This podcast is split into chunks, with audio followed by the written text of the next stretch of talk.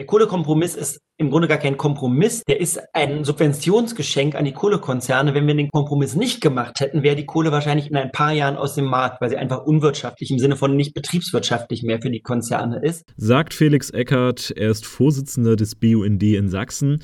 Ja, wir sprechen heute über den sächsischen Kohleausstieg. Ich bin Moritz Döring. Schön, dass ihr eingeschaltet habt. Mephisto 976, Radio für Kopfhörer.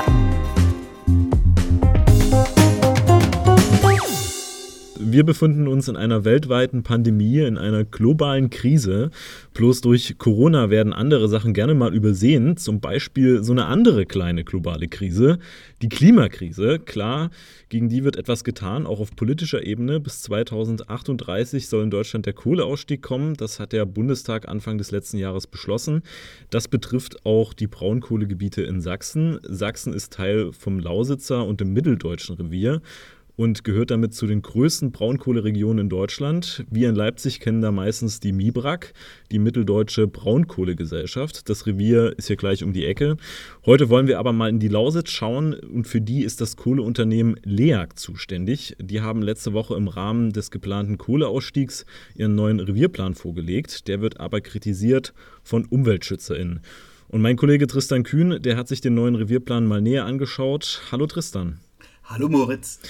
Sag mal, der Revierplan, der stand ja schon seit 2017. Jetzt wurde der nochmal verändert. Warum denn überhaupt?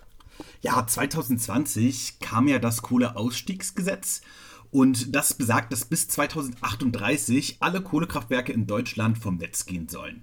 Die Bundesregierung unterstützt deshalb auch die Kohleregion in Deutschland mit insgesamt 40 Milliarden Euro und Sachsen erhält davon knapp 11 Milliarden Euro. Die ähm, LEAG hat ein Konzept der Bundesregierung zum Kohleausstieg. Dem Konzept in der Lausitz hat sie zugestimmt.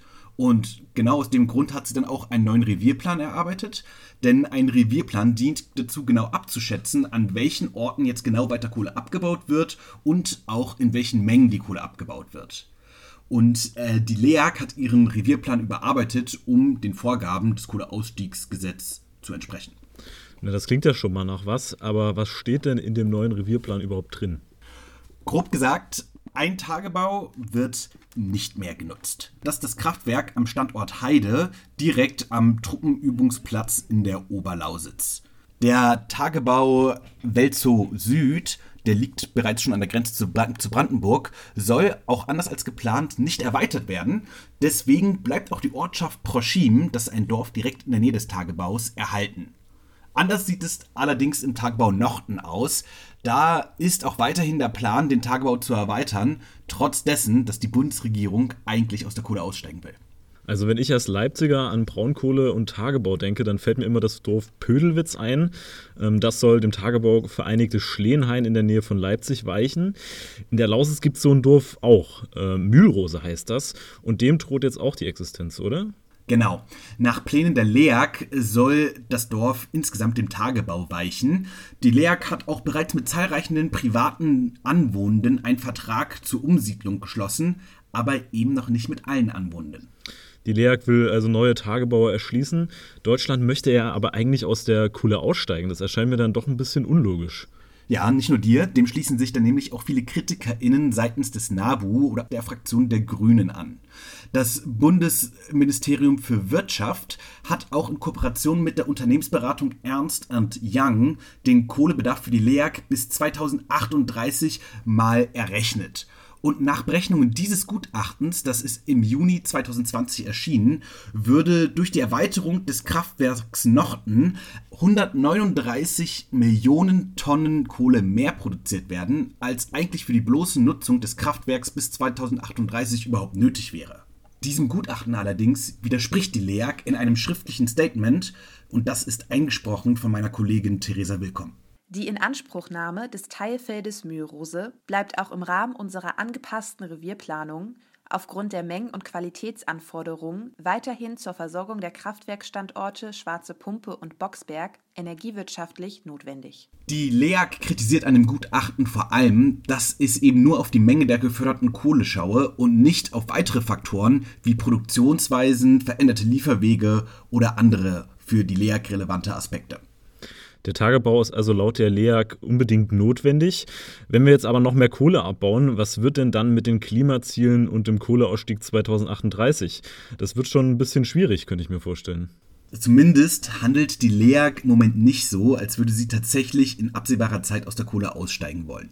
Für Felix Eckert, er ist Vorsitzender des BUND in Sachsen, ist aber klar, dass die Kohle sich wirtschaftlich nicht mehr rechnen wird, da die erneuerbaren Energien im Gegensatz zur Kohle immer günstiger werden. Der Kohlekompromiss ist im Grunde gar kein Kompromiss. Der ist ein Subventionsgeschenk an die Kohlekonzerne. Wenn wir den Kompromiss nicht gemacht hätten, wäre die Kohle wahrscheinlich in ein paar Jahren aus dem Markt, weil sie einfach unwirtschaftlich im Sinne von nicht betriebswirtschaftlich mehr für die Konzerne ist. Durch den Kohlekompromiss erhalten Unternehmen Subventionen, um länger am Markt bleiben zu können. Das ist wichtig, um auch die Arbeitsplätze in der Kohleindustrie zu schützen.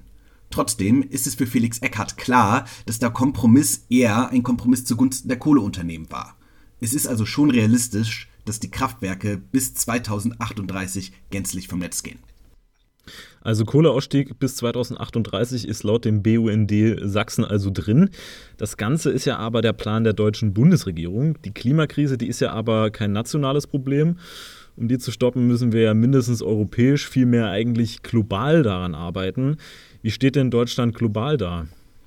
Also die Pariser Klimaziele, die werden damit mit unserem Plan schwer zu erreichen sein. Für Felix Eckert vom BUND ist klar, dass mit dem deutschen Kohleabkommen die Pariser Klimaziele von weniger als 1,5 ähm, Grad Celsius Erderwärmung nicht umgesetzt werden können. Das verlangt für die Einhaltung der 1,5 Grad Grenze weltweit gemessen am vorindustriellen Niveau dass wir bis 2038 nicht etwa aus der Kohleverstromung nur ausgestiegen sind, sondern dass wir im Grunde vorher noch weltweit in allen Sektoren bei Null-Emissionen sind. Auch, also auch null fossilen Brennstoffen bei Wärme, Mobilität, Agrar, Kunststoffen, Zement. Wir verfehlen aber nicht nur die Ziele vom Pariser Klimaabkommen, sondern die EU hat auch beschlossen, dass ihre Mitgliedstaaten bis 2030 ihre CO2-Emissionen über 50 Prozent verringern sollen. Da aber der deutsche Kohleausstieg erst für 2038 geplant ist und dort auch erst abgeschlossen sein wird, werden wir dieses EU-Ziel wahrscheinlich auch nicht erreichen. In der Diskussion um den Kohleausstieg und die Klimaziele, da hört man ja immer wieder das Wort Strukturwandel. Der sei wichtig für die Lausitz und die anderen Kohleregionen. Der werde dringend gebraucht.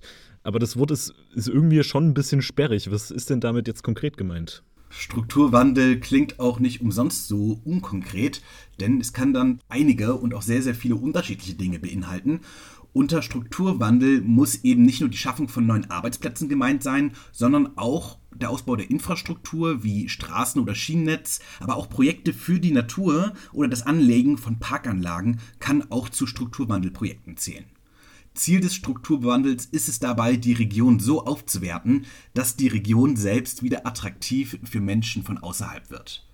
Das können, wie auch bereits erwähnt, aber ganz, ganz verschiedene Dinge und auch ganz verschiedene Projekte sein. Die Gelder dafür, die wurden jetzt letztes Jahr schon verteilt und allein die Regionen in der Lausitz sollen jährlich 120 Millionen Euro bekommen. Das ist eine Menge Geld.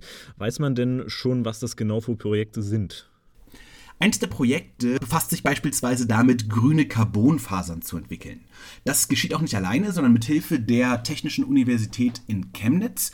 Und langfristig soll ähm, auch ein Forschungsinstitut entstehen, was dann in enger Zusammenarbeit mit der Industrie versucht, grüne, also nachhaltige Carbonfasern zu entwickeln. Aber nicht nur das ist ein sehr, sehr wichtiges Thema, sondern auch der 5G-Ausbau ist ein sehr, sehr großes und auch sehr, sehr wichtiges Thema, vor allem in der Lausitz. Das merken vor allem gerade viele, die mehr oder weniger unfreiwillig im Homeoffice sitzen, aber auch die Schülerinnen und Schüler, die jetzt gerade mit sehr wackeligem Internet versuchen müssen, ihre Schulaufgaben zu erledigen, merken, dass das mit dem Breitbandausbau noch nicht so ganz vorangeschritten ist. Deshalb muss die Region aber auch als Ganzes vorankommen. Antonia Merching ist deshalb besonders wichtig, dass die Fördergelder dann auch möglichst vielseitig eingesetzt werden. Sie sitzt für die Linksfraktion im Sächsischen Landtag und ist mit zuständig für den Strukturwandel in der Region Lausitz. Also dass hier auch versucht wird, auch jenseits klassischer Förderung von Industriearbeitsplätzen auch andere Zweige zu fördern. Vor allen Dingen immer darin zu investieren, dass Forschung stattfindet, beziehungsweise dass es halt auch eine nachhaltige Entwicklung gibt. Und die ist für die Lausitz sehr, sehr wichtig, denn auch ohne den Kohleausstieg gehört die Lausitz zu den insgesamt strukturschwächsten Regionen ganz Deutschlands. Deshalb kann das Kohleausstiegsgesetz und die damit bereitgestellten Gelder auch eine großartige Chance für die Region sein. Danke Tristan für diesen Einblick in den Kohleausstieg in Sachsen. Hoffen wir mal, dass der dazu beitragen kann, die Klimakrise zu bewältigen. Tja, und damit sind wir auch schon wieder durch für heute mit unserer kleinen Folge zum Kohleausstieg. Falls ihr mehr von uns hören wollt, dann könnt ihr uns gerne online besuchen auf radiomephisto.de oder auf Social Media auf Instagram, Twitter, Facebook und YouTube. Vielen Dank an alle, die an der Folge beteiligt waren, an Tristan Kühn und Theresa Willkommen. Mein Name ist Moritz Döring und ich verabschiede mich. Ich wünsche euch noch eine wunderschöne Woche. Macht's gut und bis zum nächsten Mal. Mephisto 976, Radio für Kopfhörer.